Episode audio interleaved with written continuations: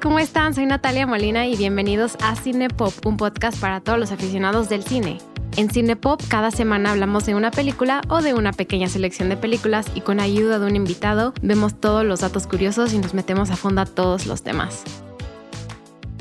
Hola, ¿cómo están? Bienvenidos a Cinepop. Espero estén muy bien. Esta semana regresamos con un programa completamente diferente al de la semana pasada. Contexto para Franco, nuestro episodio de la semana pasada, bueno, de hace dos semanas, fue Mean Girls. Así que esto es un cambio completamente radical. y con, esa, con eso quiero introducir a nuestro invitado de hoy, a Franco Matielo. A Franco ya lo conocen y ahorita también hablo un poco más de él, em, pero quiero darle la bienvenida. Franco, ¿cómo estás? Bienvenido de regreso a Cinepop. Muchas gracias, Natalia. Pues muy bien, muy contento de estar aquí nuevamente. Ya sabes que me gusta mucho el poder compartir nuestras ideas acerca de las películas tan interesantes que escogemos juntos. Y pues aquí entusiasmado para, para que hablemos de el nuevo tema Así es, es muy, es muy divertido trabajar juntos y la película de hoy hicimos como lluvia de ideas de qué vamos a trabajar. Eh, la verdad es que los últimos meses de cine pop han sido más pop que cine, o sea, sí hemos hablado de cine y todo, pero más películas comerciales y quería abarcar algo que también tuviera un significado y, impacto hacia el cine y, por eso tú y yo se nos ocurrió eh, buscar qué podíamos, qué podíamos hacer cine de autor, que fuera de culto, que fuera también una película cinepopera y, y por eso escogimos la película de hoy, que cuál es, Franco. Es la película de Pulp Fiction de Quentin Tarantino. Así es, es la primera película que vamos a hablar de Quentin Tarantino. Ya, hemos ya lo hemos mencionado en podcasts anteriores, pero es la primera vez que vamos a abarcar como su filmografía, específicamente Pulp Fiction. Eh, también quiero decir que, perdón si mi voz suena rara, estoy un poco enferma, entonces si me escuchan rara es por eso. Pero Franco, em, me gustaría introducir como un poco eh, quién eres, porque hace mucho que no vienes a Cinepop. Creo que estuviste en el episodio 100, donde estuvieron todos los invitados. Pero antes de eso no recuerdo la última vez que viniste. Creo que fue hace meses. O sea, si no fue hace como 7, 8 meses. Eh, entonces me gustaría como hablar un poco de ti porque también ha cambiado un poco tu giro académico, em, tu giro profesional. Entonces, si quieres hablar un poco de lo que haces ahora, me encantaría que la audiencia Cinepop escuchara también de tus nuevos proyectos. Muchas gracias, Nat. Em, pues, en efecto, el, giro de, de mis actividades a veces está en constante cambio. Principalmente, y lo que más importa para este espacio es que soy un amante del cine. Siempre, siempre lo he sido desde pequeño.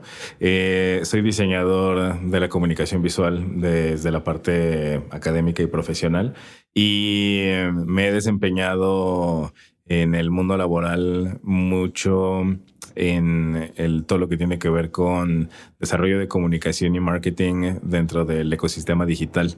Eso es como eh, el antecedente o el background de, de, lo que hago. Además, pues soy, soy artista visual, hago, hago arte visual como tal, así eh, acrílico sobre lienzo.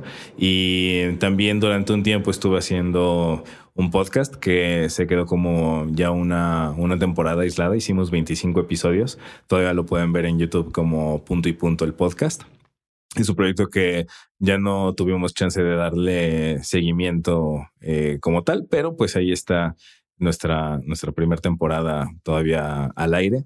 Y eh, pues bueno, creo que con eso resume bastante bien cuál es mi, mi entorno. Y si quieren escuchar todas las perspectivas que tiene Franco hacia el cine, que es mucho es este aspecto visual, pueden escuchar nuestros, nuestros episodios anteriores, que están increíbles, que es The Matrix, que yo creo que es uno de nuestros episodios más populares, donde hablamos de The Matrix, la primera película de las hermanas Wachowski, eh, Cisne Negro de Aronofsky, Mulholland Drive de David Lynch. Entonces, eh, ah, y también Cinema Paradiso de Giuseppe Tornatore. Así que hemos hablado de puras películas y puros directores Sí, muy reconocidos. De mis, o sea, son mis directores favoritos. Me, me da muchísimo gusto el que en conjunto hayamos podido escoger a estos directores que están en mi lista de favoritos, pero también para no perder la parte pop, por supuesto que hablamos del diario de Bridget Jones, que, ah, que también es de mis favoritas. O sea, sí, está increíble. Y también Halloween. ahora la Ah, ganadora del. Oscar, Jamie Lee Curtis. Claro. Hablamos de su actuación y de esa gran película temática de Halloween que está increíble. Eh, pero bueno, hay que empezar con Pulp Fiction. Hay un buen de cosas que decir. Eh, es una película que a ti te gusta eh, mucho. Yo tengo que admitir que yo la había visto por partes, había visto clips. En, la cultura popular existe mucho. Es una de las más influyentes en el cine eh, actual después de que salió en los noventas. Entonces eh, me siento muy mal. Pueden mandarme mensajes y decir como Nat, como nunca la habías visto bien en tu vida, pero ya por fin la vi y vamos a discutirla. Eh, pero esta película es Pulp Fiction de Quentin Tarantino y esta película se estrenó en 1994. ¿Cuál fue tu primer acercamiento hasta esa película, Franco? ¿Te acuerdas? ¿O es una película que tiene súper grabada ya desde hace años que ni te acuerdas? No, la, lo recuerdo muy bien. Eh, para poner un poco de contexto, yo nací en 1986, la película es del 94 y yo vi la película recién salió eh, disponible a la renta. Entonces, en esos años las películas se tardaban, pero quizás habrá tardado seis meses, un año en salir a la renta. Entonces yo calculo que vi la película en el 95, más o menos.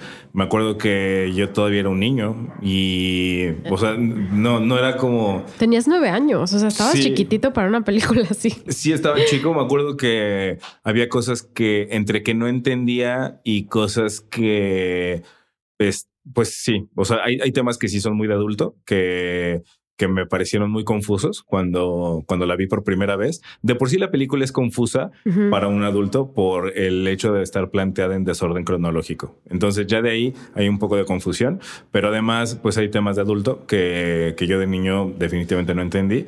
Y sin embargo me, me gustó como el, vamos a llamar, la vibra de la, de la película. Le, le tomé buena estima y la volví a ver ya de adolescente y ya de adolescente ya la entendí bien y se volvió una de mis películas favoritas y la he repetido varias veces. La verdad es que es una película que nunca la he visto muchas veces seguidas, es decir, sí la dejo descansar unos buenos años. La Mm. veo quizás una vez cada tres, cuatro, cinco años, no sé, o sea, le doy, le doy unos espacios de descanso bastante amplios y eso me permite volver a disfrutarla eh, casi como la primera vez cuando la, la repito. Sin embargo, sí la he visto varias Muchas veces. veces. Sí, sí la he visto varias veces. Sí, sí, o sea, para mí la película en sí ya es icónica, ¿no? Sí, me imagino que cada vez que la ves le encuentras cosas diferentes o ves cosas de los diálogos. Es que hay muchas cosas que analizar de esta peli.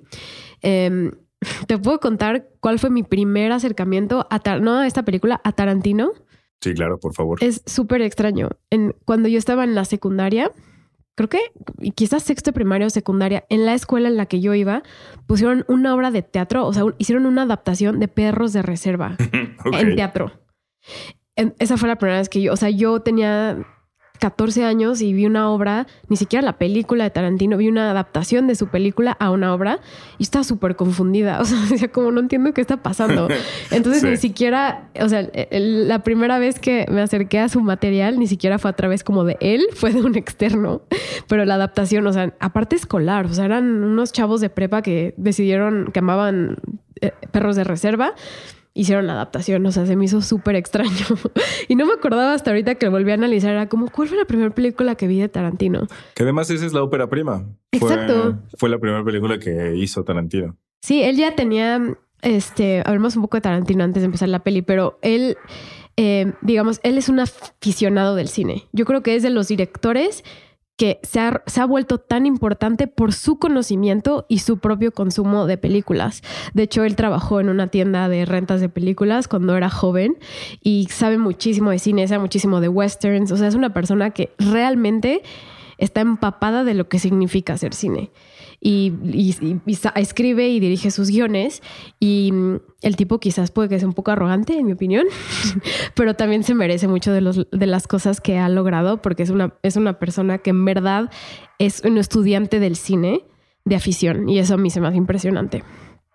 Em, está interesante. Fíjate, ahorita que lo mencionas, algo que me llamó la atención ahora que volví a ver la película después de mucho tiempo, es que justamente el, gráfico del título de la película tiene todo el estilo western. A pesar de que la película no es formato western de ninguna forma, la gráfica del nombre de Pulp Fiction sí tiene este estilo que, pertenece al, western, que está interesante. Ahora que mencionas que pues también es un tipo de cine súper importante e icónico en, en, Estados Unidos y que digas que él tiene como bien estudiada esta parte, seguro es hasta una forma de eh, micro homenajear al, estilo de la corriente. Y, y, sobre todo también hace mucho homenaje a un cine en particular western que se llama Spaghetti Western, que son es cine que hicieron muchos italianos o europeos con influencia de las películas más antiguas, bueno, de los 30 y, los, y los 40 Y entonces lo que hace el Spaghetti Western es como replicar eso, pero otra vez como de una visión europea. Entonces... Qué interesante. Sí, es, es una, es, es, es siempre como una, algo que se llama pastiche, que es un concepto como de cultura que todo, todo se va copiando y todo se va replicando, ¿no? Y muchos de los directores en Hollywood eh, se influenciaron, por ejemplo, en, en, en Kurosawa y, y, así se van retroalimentando y con otros tipos de cine. Y yo creo que Pulp Fiction es una de las películas quizás más importantes para hablar de cine pop, porque es una película que habla de como la, la cultura popular, sobre todo como en los noventas.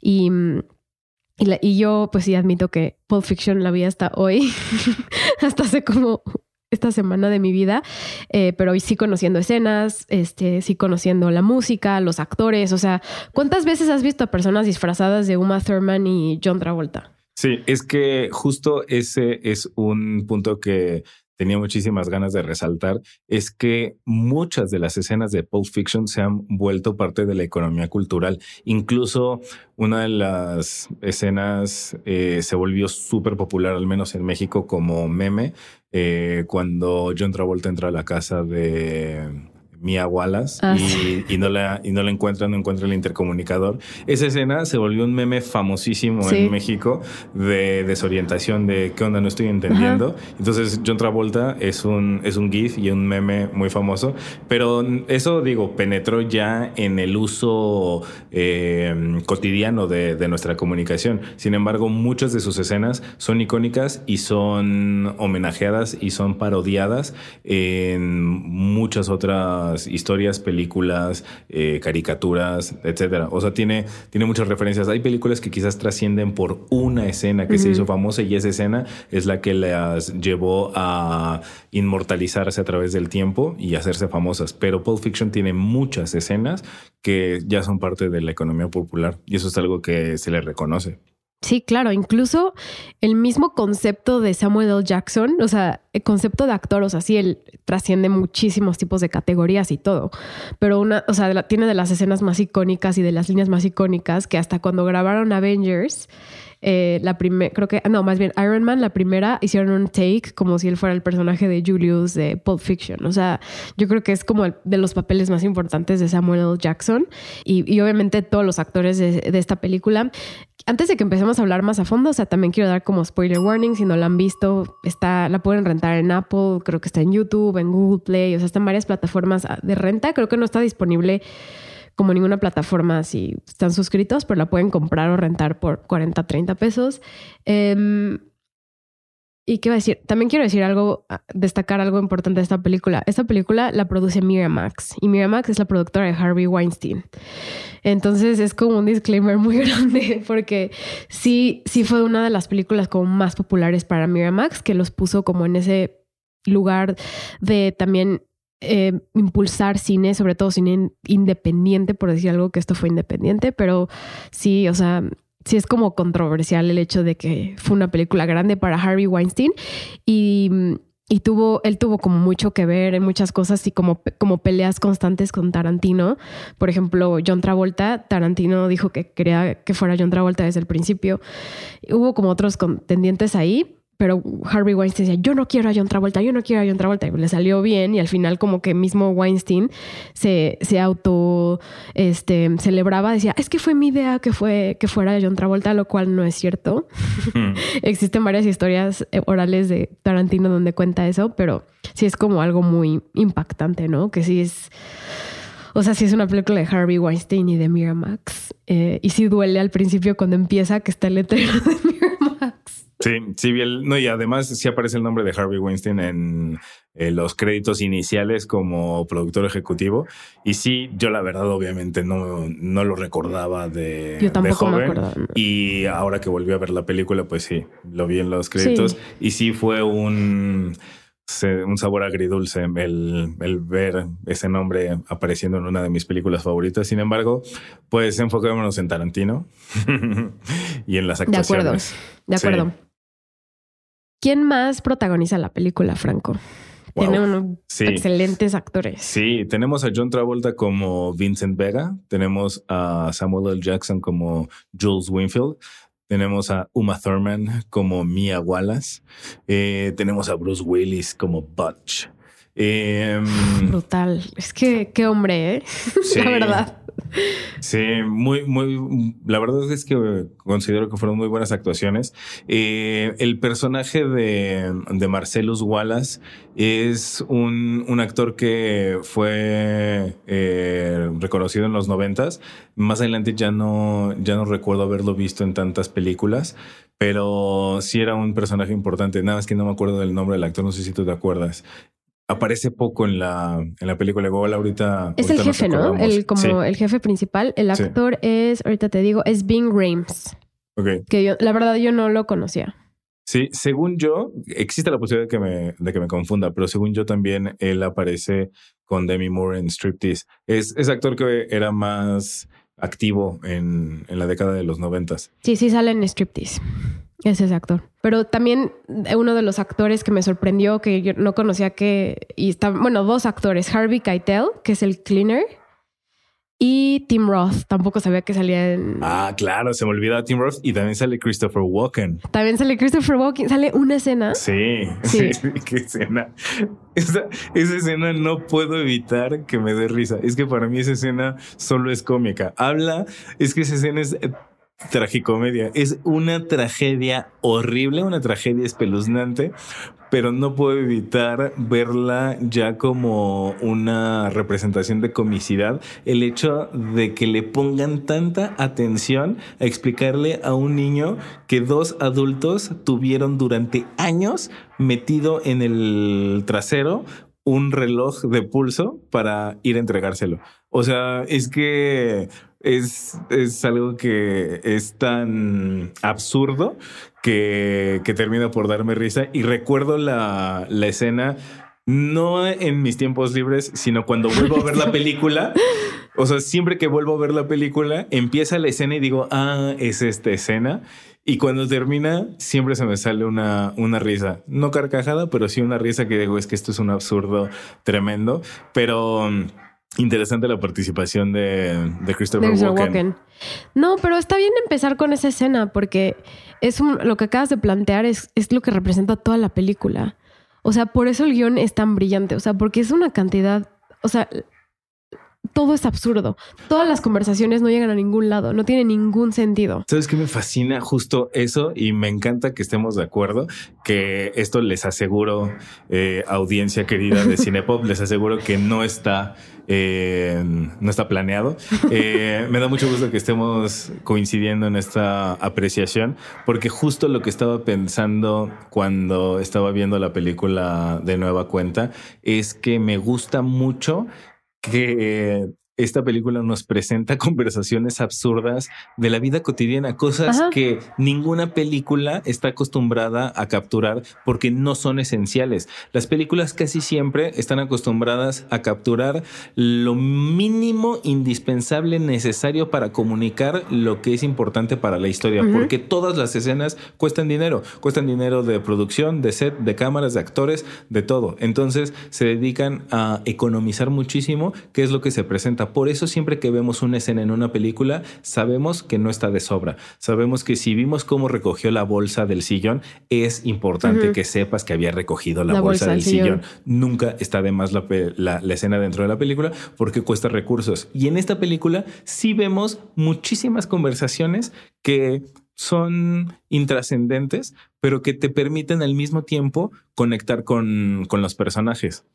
Una de mis escenas favoritas de todos los tiempos es la conversación que tienen eh, John Travolta y Samuel L. Jackson en sus personajes de Vincent y Jules, mientras van en el coche y Vincent le está platicando cómo es la vida en Ámsterdam y le platica el nombre de, ¿cómo le dicen al quarter pounder with cheese? En Francia. En Francia.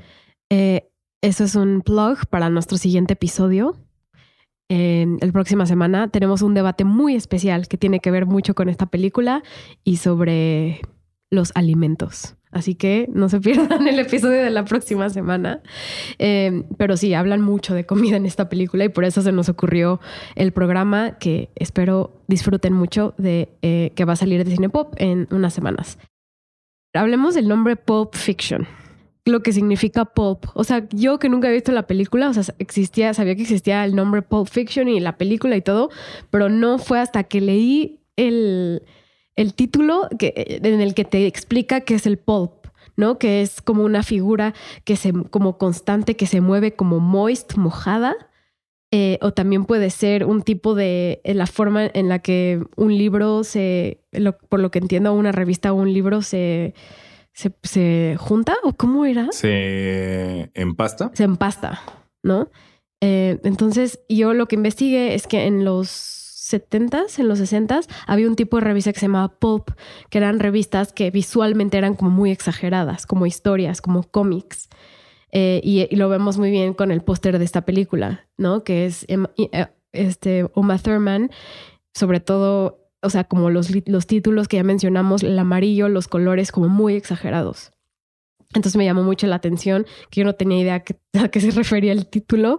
Em, es confuso el título, la verdad. El título parece no tener relación con el, con el contenido. Al menos el título no te da ni la menor pista de lo que vas a ver dentro de la, de, la, película. Sí. No, no, no, yo no tenía idea. De alguna forma, la manera en la que yo personalmente había interpretado el título es que es como si fuera un gran cómic.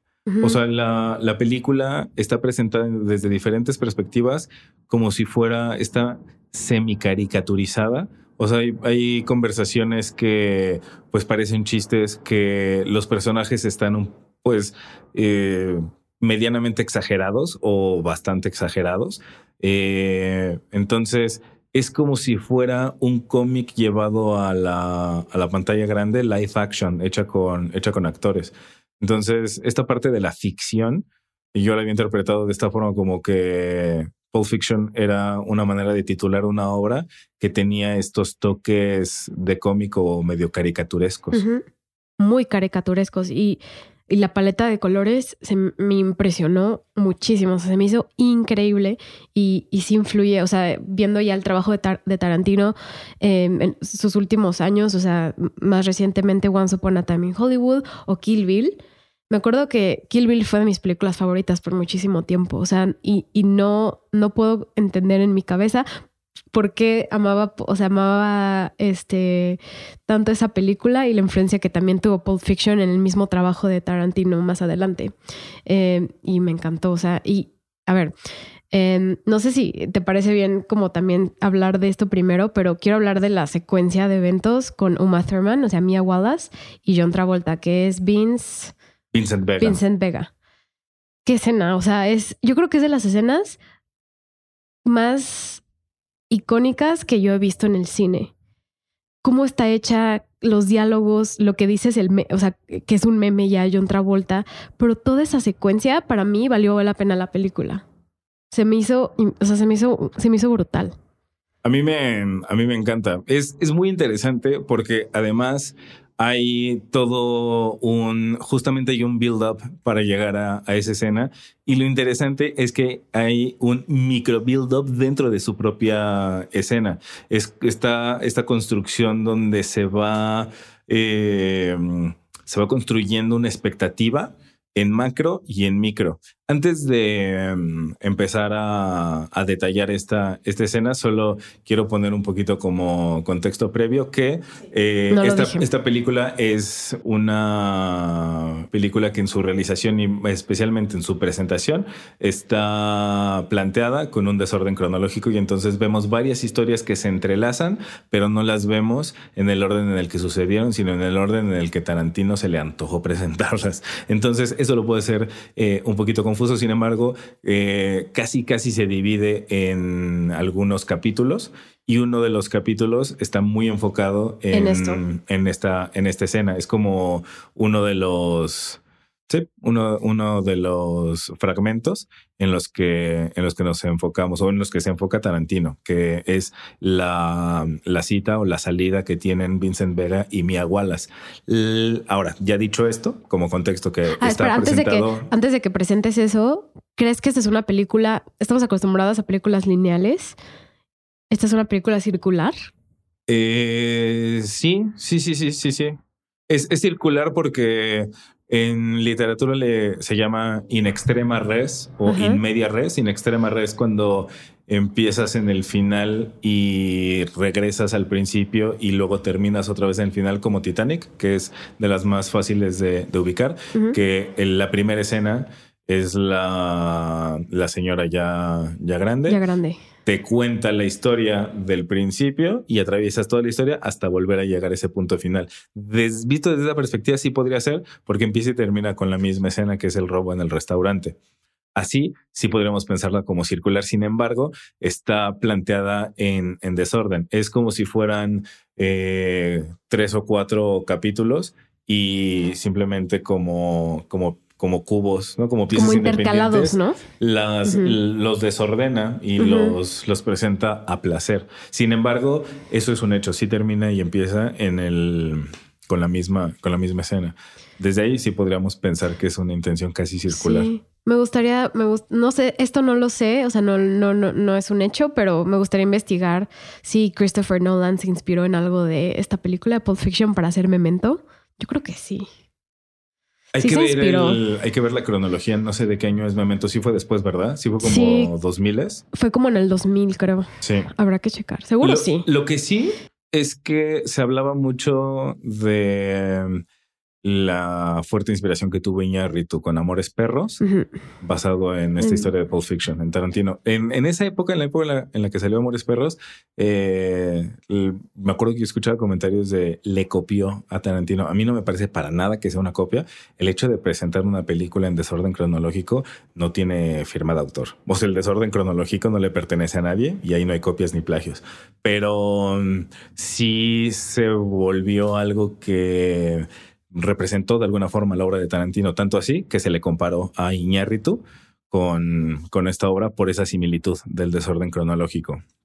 Ok, ahora sí, perdón, te interrumpí. no, está perfecto, me encanta, me eh, encanta. Pero podemos hablar de, esta secuencia de Mia Wallace y, Vincent Vega. Algo que me encanta de esa escena es que sí hay toda una construcción. La construcción previa es que Primero habla Vincent Vega con su compañero que es Samuel L. Jackson en el personaje de Jules y están hablando durante un buen rato acerca de cómo eh, Marcellus Wallace, el jefe de, estos dos gangsters, trató de matar a, uno de sus eh, trabajadores aventándolo por el cuarto piso de un edificio porque le había dado un masaje de pies a su esposa. Entonces, durante un buen rato están trabajando esta historia y hablan acerca de si acaso habrá sido cierto, qué fue lo que le pasó al chavo que aventaron por el cuarto piso, qué tan grave es darle un masaje de pies a una mujer, si eso no es infidelidad, si tiene o no carga sexual. O sea, es todo una construcción acerca de ese tema y de lo peligroso que es meterse con la esposa del jefe. Y entonces, después de toda esta conversación que tienen estos dos gángsters, uno le pregunta al otro, ¿y por qué el tema? Y le dice, ah, pues es que el jefe me pidió que sacara a, su esposa a divertirse mientras él no está en la ciudad. Entonces le dice, ¿vas a salir con ella en una cita? Y dice, no, no es una cita. Así definitivamente no es una cita porque es la esposa del jefe. Entonces sí hay mucho build-up alrededor de esta escena. Y entonces ya, ya traes expectativas. Llegas casi con miedo junto a Vincent, así de, es que tienes que tratar este tema con pincitas, porque es la esposa del jefe y si por tocarle los pies casi matan a un hombre, tienes que ser muy cuidadoso y, ¿no? Como... Em, tener, tener mucho tiento en cómo manejas la, la, situación. Entonces, eso ya te da mucho previo de, expectativas y te genera ya una tensión eh, explícita e implícita dentro de la, de la escena. Ahora, una vez que se empieza a desenvolver la escena, ¿a ti qué fue lo que más te gustó de cómo se desempeña? Mm, a mí me encantó el baile, o sea, el baile es increíble porque e, en ese baile vemos como que sí existe química entre estos dos personajes.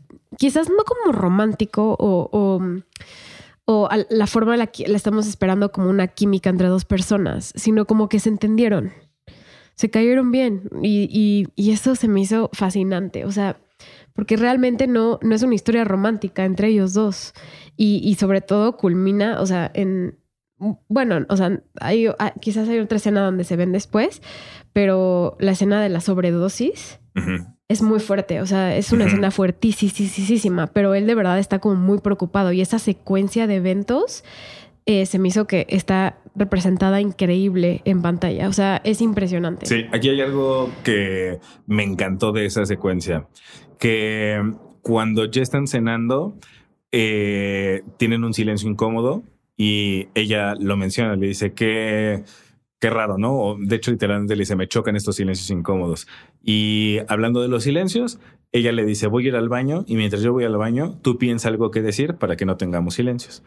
Cuando regresa, él le dice, sí pensé en algo, solo no quiero que te ofendas. Entonces, después de charlar un poco al respecto, él le pregunta acerca de Tony, que es el tipo que aventaron por el tercer piso, y le dice, pues es que me dijeron que esto había sucedido porque te dio un masaje de pies.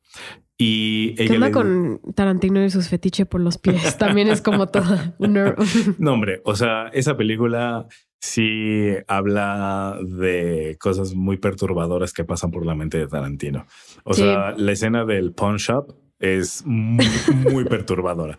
Pero independientemente de eso, es, es, que esto sí me fascinó de la escena de de John Travolta con Uma Thurman, que ella le dice, lo único que Tony tocó fue mi mano en un apretón de manos el día de mi boda. Es lo único que él me tocó. Y entonces ella dándole a entender, no fue por mi culpa lo que haya pasado. Le dijo, lo que haya sucedido fue entre Tony y mi esposo Marcelus. Solo ellos saben qué hicieron y por qué pasó lo que pasó. No tuvo que ver conmigo. Sin embargo, sí hizo hincapié. Lo único que él tocó de mí fue mi mano en un apretón de manos. Y es de esa forma en la que cierran la, secuencia. Él le pide a, a Uma Thurman si fuera posible, yo preferiría que no le dijeras a tu esposo. Y entonces acuerdan, si tú puedes guardar un secreto, yo también. Están físicamente muy distantes el uno del otro y él se acerca a ella y le dice, lo cierras con un apretón de manos y hacen un close-up a cómo se agarran la mano. Y es como esta referencia de justo eso fue lo único que hizo Tony y lo aventaron de un cuarto piso. Imagínate si Marcelus se entera, de todo lo que pasó en esta, en esta secuencia que, pues, como ya lo, ya lo dijiste, pues esta secuencia atraviesa también por una sobredosis y casi muerte de, del personaje de Uma Thurman, ¿no?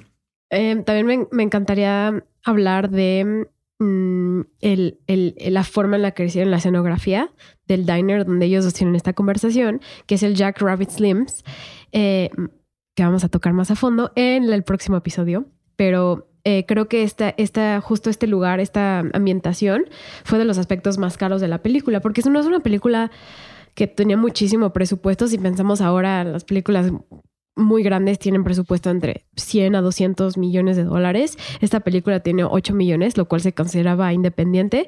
Y este set eh, costó creo que como entre 150 a 180 mil dólares. Entonces fue como de los, de los aspectos más caros de la producción, porque lo demás... O sea, si pensamos en las ambientaciones, o sea, sí, eh, Tarantino usa colores eh, como muy impresionantes en, su, en la producción de, de toda la película, pero en general son lugares sencillos. O sea, no, no está muy elaborado. Ah, de muy fácil acceso. Y en el uno de los protagonistas de la película es Los Ángeles, que es algo que a Tarantino también le, le fascina, ¿no? Como el lugar específicamente de la ciudad donde él pues donde pasó la mayor tiempo de su, de su vida.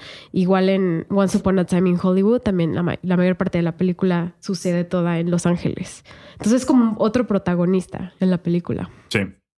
Sí, sí se habla al respecto, especialmente, o sea, se menciona específicamente cuando Marcelus y Butch están saliendo del problema que tuvieron en la tienda de empeño y Marcelus le avisa al boxeador que ya perdió todos sus derechos en Los Ángeles. Dice, no puedes regresar, porque si regresas me encargo de que desaparezcas.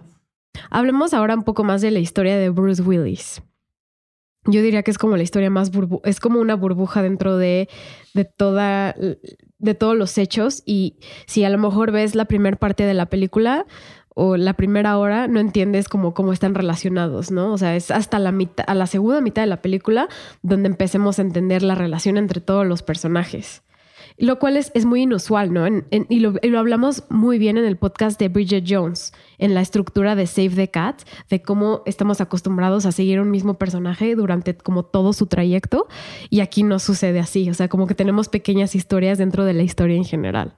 Así es. Eh, entonces, sí, es una estructura inusual en ese sentido, que va más allá de las películas más taquilleras o a lo mejor las películas eh, más em, como comedias románticas o historias donde culminan en un final feliz. Sí, definitivamente no es, no es lineal en, ningún sentido. Y de hecho, es difícil pensar en un protagonista. O sea, John Travolta se volvió muy icónico eh, por, esta, por esta película y sí tiene, creo que, la mayor cantidad de highlights dentro de la, de la peli porque tiene las escenas de violencia y las escenas como semi-romantizadas con, con mi abuelas, el tema del baile y la sobredosis. O sea, como que sí tiene un poquito más de atención. Sin embargo, está difícil eh, categorizarlo definitivamente como el protagonista. Entonces, yo creo no, porque que aparte se muere a la mitad, o sea, sí lo vemos después. Pero ¿en qué película ves a uno de los personajes principales, por ponerlos en comillas, donde otro de los personajes principales lo mata a la mitad? O sea, es, es, brutal y justo a la mitad. Sí, sí, sí, sí. Entonces, justo por eso, sí se llevó eh, mucha atención el, desempeño que tuvo John Travolta en la película, pero justo no, no podría considerarlo como el protagonista. Y sí se comparten los roles, o sea, porque yo creería que tiene tanta importancia el personaje de, de John Travolta como el de Bruce Willis o como el de Samuel L. Jackson. Sí, todos son, son, todos son importantes. Y, y y yo pensé que Bruce Willis iba a salir solo un poquito, pero sí sale una gran parte de la película. Sí, sí es un personaje importante en la, en la película. Sí, sí, sí, sí. Sí, el que sale muy poquito es Christopher Walken, que sí es solamente una, escena. Sí, y, y, me parece muy impresionante eh, también la conversación entre Bruce Willis y su novia. También es una banalidad y es unas conversaciones que no llegan a nada, Sí, los, los hotcakes, ¿no? Los hotcakes, eh, de que quiere tocino, de que no sé qué. Y todas las conversaciones llegan al mismo lugar, o sea, no, no van a ningún lado. Y, y, y me encantó eso, o sea, y no sé si... Sin embargo, eso lo hace de alguna forma real. Porque el, en el cine estamos acostumbrados a ver diálogos que son indispensables para el, la presentación del personaje o para cómo es que se desarrolla el conflicto en el que se va a involucrar. Y en esta película sí vemos diálogos que suceden en la vida real, pero muy poco nos los comparten en el cine. Entonces, eso le da este toque de ser situaciones con las que nosotros como mm, espectadores nos resultó un poquito más fácil el proceso de identificación. El, claro, yo he tenido esa conversación en la cama de ¿qué quieres desayunar? Sí. O sea, esa conversación la he tenido muchas veces, ¿no? Y entonces es algo relatable.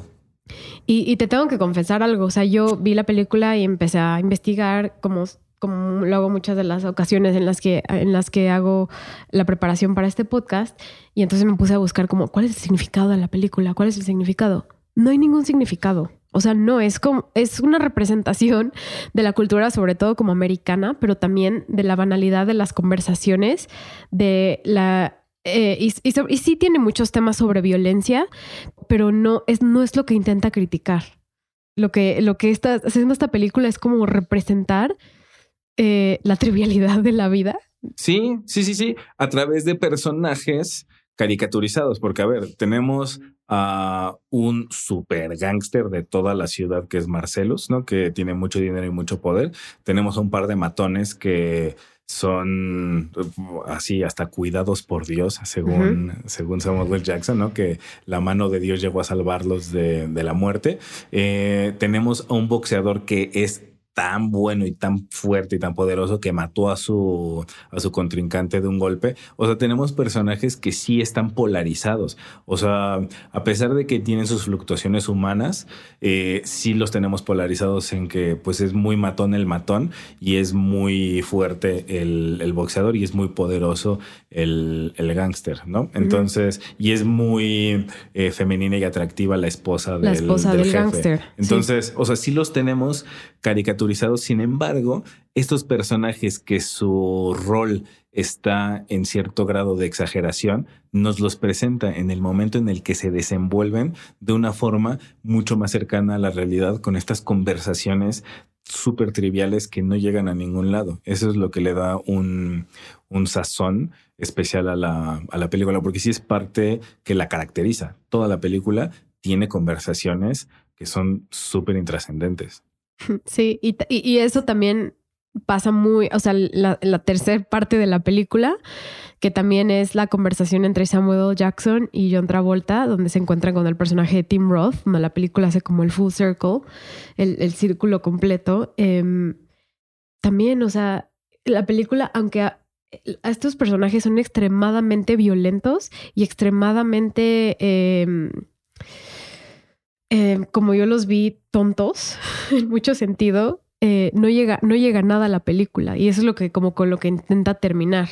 E igual eh, el personaje de Harvey Keitel, el que cuando están justo en la casa de Tarantino, porque Tarantino también tiene una secuencia aquí como bastante impresionante, eh, también este personaje que es como el que limpia supuestamente, también es extremadamente violento y es extremadamente sucio. ¿Por qué sucio? Porque aunque su personaje sea el que viene a limpiar y arreglar la situación, aunque esté limpiando entre comillas, para mí es la persona que es la más sucia de todas, porque está ayudando a como cubrir los crímenes de cuando mm, tienen que limpiarlos de la sangre. Moralmente. Moralmente, moralmente. sí, sí, te entiendo. Eh, fíjate que de Mr. Wolf, sí. Ah, Mr. Wolf, así se llama, sí. Sí, Winston, Winston Wolf. Winston Wolf, que es Harvey Keitel. Sí, mm, es muy interesante ese personaje y yo tengo una relación personal con él porque... Personal. sí, o sea, quiero, quiero compartir con, contigo y con tus, la audiencia. tus hermosos escuchas eh, la, la relación que yo tengo con ese personaje, porque sí recuerdo muy bien de niño, la primera vez que vi la película, me enfadó la existencia de ese personaje porque es un profesional resolvedor de problemas que da las soluciones más básicas porque este gran profesional experto solucionador de problemas, cuando llega, les dice nada más, ah, tu ropa está manchada de sangre, quítate esa ropa. El carro está sucio, cúbrelo con colchas. Eh, tienes un cuerpo en el asiento trasero, mételo a la cajuela. Son las respuestas más elementales. Y entonces, cuando yo era un niño, me, acuerdo que me enfadó el personaje. Dije, esto es, esto es una burla. O sea, esto es solamente una mala broma que a mí no me dio risa porque es un tonto este, este personaje, porque no, no aporta nada, da las respuestas más evidentes. Sin embargo, se me hace muy interesante cómo muchas veces sí es necesario, especialmente cuando estás en un momento de crisis, la persona en crisis sí le cuesta trabajo alcanzar a ver las respuestas más obvias y tener a alguien que te las diga como con la distancia crítica que tiene por no estar involucrado en la situación, ya de adulto sí es necesario en ocasiones tener a un Mr. Wolf.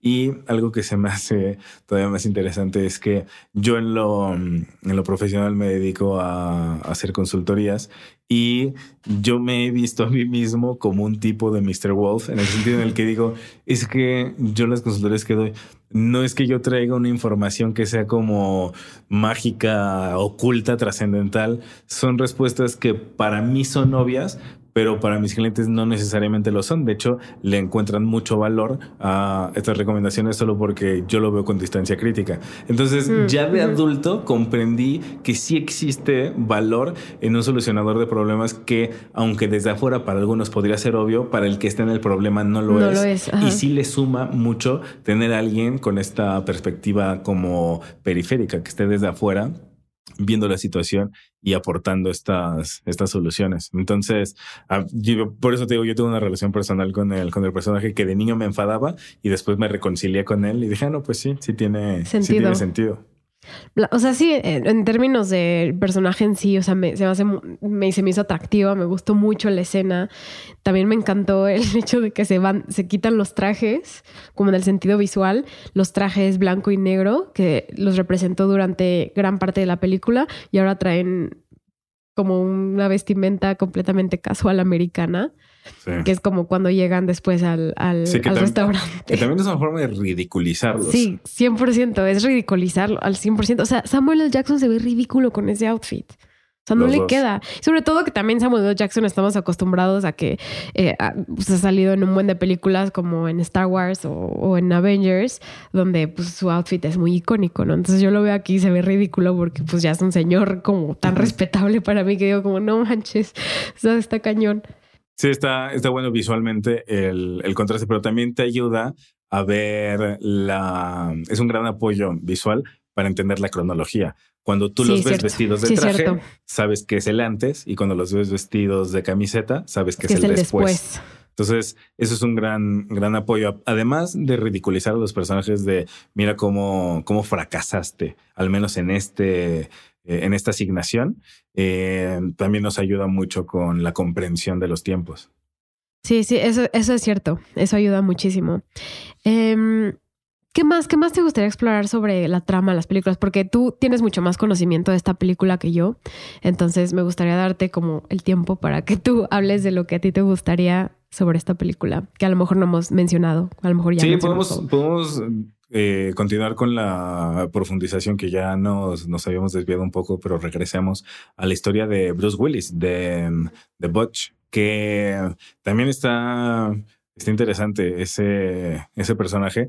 Es una historia que desde cierto modo podría ser casi un lugar común esta, esta historia de los fraudes en el boxeo. ¿No? De, de, las peleas compradas. Eso es un, es un lugar común, pero está interesante el, el, personaje y cómo lo desempeña Bruce Willis. Siento que ahí sí es una, una palomita en el, en el casting. Eh, aunque Bruce Willis siento que repite mucho el mismo personaje en el sentido de ser ah, este, este, tipo rudo. Un matón. Ajá, el tipo rudo. Es que la forma en la que frunce el ceño Bruce Willis, que sus dos cejas parecen una sola línea continua e ininterrumpida, esa forma en la que pone las cejas lo hace ver como tipo, tipo malo, tipo duro. Y em, la verdad es que le sale bien. O sea, si se la crees, si se la crees de, de tipo rudo. Especialmente lo noté cuando mm, tenemos al, al, personaje de Butch que se enfada muchísimo con la novia porque no trajo el reloj de su papá, que incluso... Que estaba al lado, estaba al lado del, del canguro, ¿no? Sí, sí, que agradezco muchísimo que no haya repetido la explicación, que le dice a la novia, es muy largo de explicar. Pero fue muy difícil que yo pudiera tener ese reloj. Cuando vi esa escena agradecí mucho y dije gracias por no repetirlo, porque con una vez era suficiente.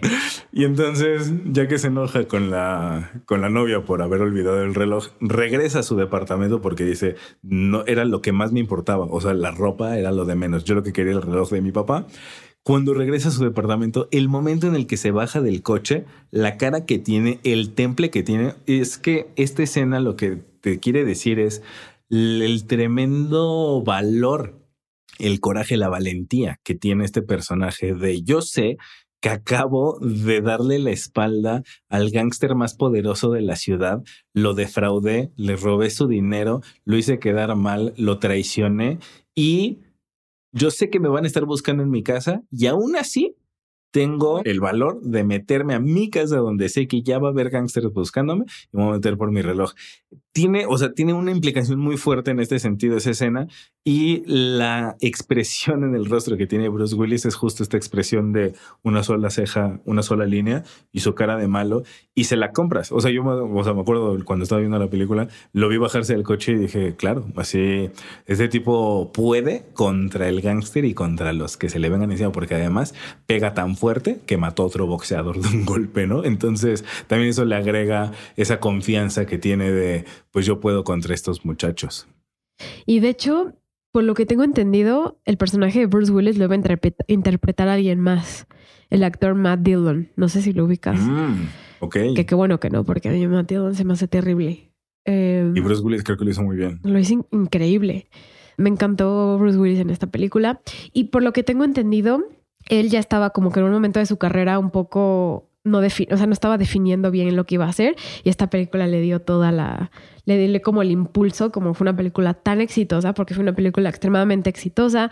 De hecho, Quentin Tarantino con Roger Avery, que es como su coescritor amigo raro que no lo pela, o sea, es una relación también medio, por eso a veces me Tarantino me cuesta trabajo porque le costó mucho trabajo reconocer que esta historia la coescribió y no fue como una historia original de él. Y mucho tiempo él decía que él la había escrito, pero no, su amigo Roger Avery le ayudó mucho con el guion y al final el, Oscar lo ganaron los dos.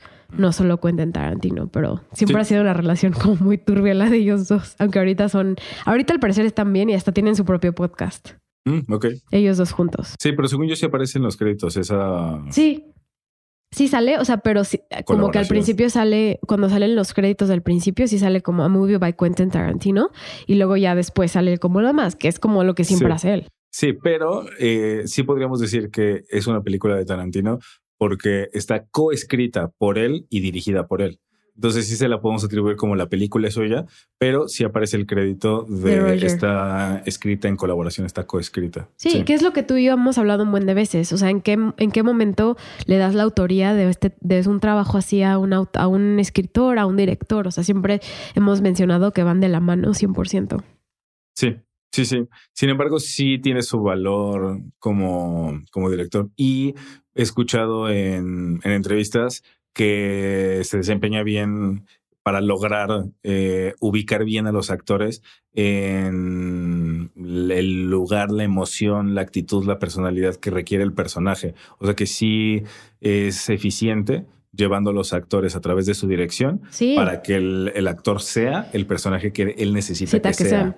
Sí, y lo podemos ver sobre todo en, en películas, bueno, más recientes de los últimos 15, 20 años, o sea, también está hace fase 30, pero eh, por ejemplo, tenemos a Christoph Waltz, que ganó mejor actor secundario por Inglorious Bastards y luego por eh, The Django Unchained, y más recientemente Brad Pitt por Once Upon a Time in Hollywood. Entonces, sí ha habido como mucho, sobre todo recientemente, muchos actores que han sido reconocidos por su trabajo en las películas de Quentin Tarantino. Y Quentin Tarantino supuestamente está dirigiendo su última película según él ya no va a volver a dirigir nada.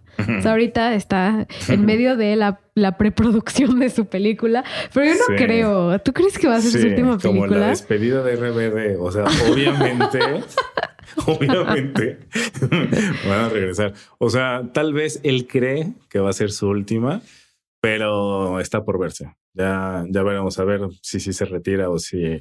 Es que habiendo realizado tanto cine durante tantos años, yo veo difícil que quiera soltarlo. O sea, como por qué dejaría de hacer algo que ha hecho bien durante tanto tiempo. Pero mm, fíjate, ahorita que, que me acuerdo, un par de, de datos curiosos es que no existe el versículo de la Biblia que recita Samuel L. Jackson. Ajá. Ah, sí, exacto. Eso también te quería preguntar. ¿Es, un, algo de Ezequiel? O sea, no existe, es, Ezequiel 25 y 17. Ese, em, o sea, ese texto se lo escribió o se lo escribieron ellos. No, no sé si esa persona está en la Biblia.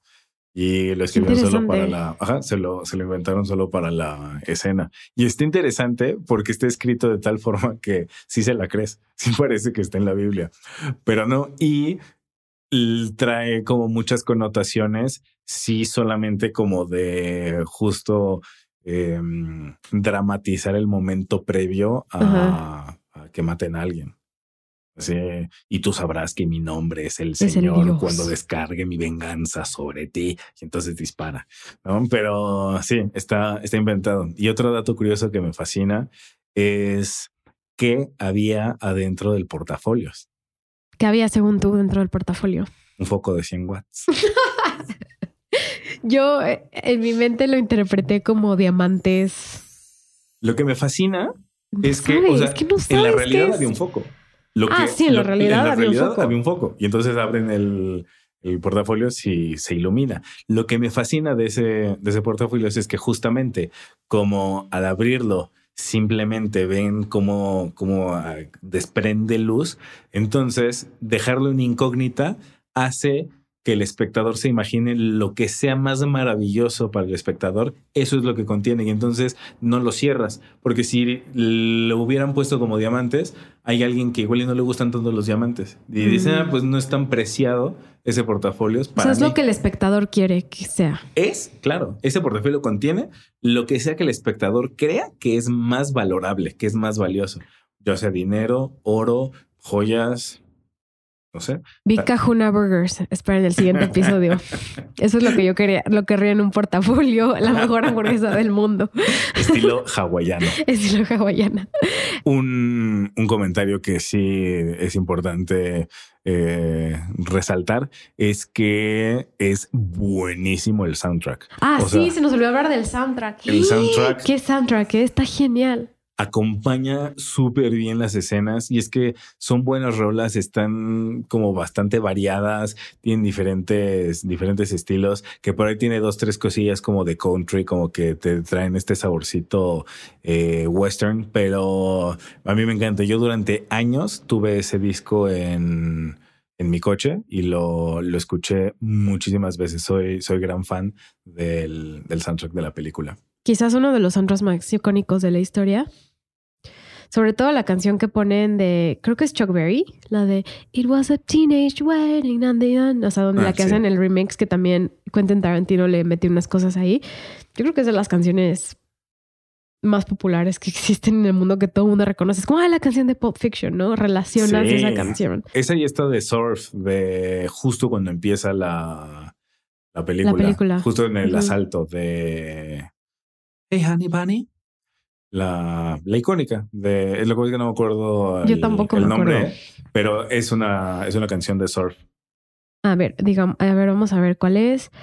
La de hmm. y en orden cronológico es la primerita. O si, si buscamos el soundtrack, es la primera canción. Estoy en el soundtrack, pero no las, o sea, como en el de las canciones que compusieron. No. Bueno, pero sí, todas son, todas son una excelente canción. Y justo quería escuchar todo el soundtrack antes de grabar, no me dio tiempo, pero después de grabar lo voy a escuchar. Es buenísimo, a mí me, a mí me encanta. Y era algo que sí vale la pena mencionar. Sí. qué bueno que lo mencionaste porque sí era uno de los puntos que tenía que no, que no mencioné, pero, pero sí, la canción de Jack Rabbit Slim's Twist Contest, me acuerdo que yo la tenía, incluso sin ver la película, la tenía en mi iPod, pero tenía la canción del iPod cuando salieron los iPods hace 10 años, no, 20 años, casi 20 años. En 2004 me acuerdo que yo tenía mi primer iPod. Estoy así, me acaban de salir dos canas más solo con tu comentario. Pero sí. tiene casi 20 años. Creo que sí era 2004, 2005. Y tenía la canción, o sea, una de las canciones que bajé fue esta de la peli. Y tenía, desde que los anuncian, tenía todo ese diálogo y el diálogo de John Travolta con Uma Thurman. Y lo, lo tenía en mi iPad, entonces me lo sabía de memoria. O sea, me sabía esa canción de memoria. Bueno, eso era todo. Pero, pues muchas gracias, Franco. Esperen nuestro episodio de la próxima semana. Debate Cinepop. Ya sabe que se están poniendo buenos estos debates cortos. Eh, y los vemos la próxima vez. Y gracias, Franco, por todo. Muchas gracias por invitarme y espero nos podamos ver próximamente. Espero que sí. Y recuerden seguir a Cinepop en todas las redes sociales en cine-pop MX, Twitter, Instagram. Denle amor digital a Cinepop, denle Sí. muchos likes. Ah, también algo que quiero mencionar es que ya se pueden poner comentarios en Spotify de los episodios. Entonces, si ustedes se van, se meten al episodio en Spotify y van hasta abajo del donde está como todo el cover y todo, van a poder poner comentarios de lo que quieran y va a salir como su usuario. Entonces, si quieren comentar algo ahí, igual que en Apple, pueden comentarlo. Algo que quiero preguntarles es si mm, ustedes creen que nos faltó comentar algo. Hay millones de cosas que decir de esta película Sí. y especialmente quiero saber si ustedes creen que sea importante hacer una segunda parte o si eh, redondeamos lo suficiente con este episodio. Háganoslo vale. saber, por favor. Sí valdría la pena un segundo episodio. Hay muchas cosas que decir. Pues así, que el- nuestros bonitos escuchas de Cinepop nos avisan. Pues cuídense mucho y nos vemos hasta la próxima. Cinepop es una producción de Sonoro. El programa fue producido por Natalia Molina y Mariana Coronel, conducido por Natalia Molina e ingeniero de audio Santiago Sierra.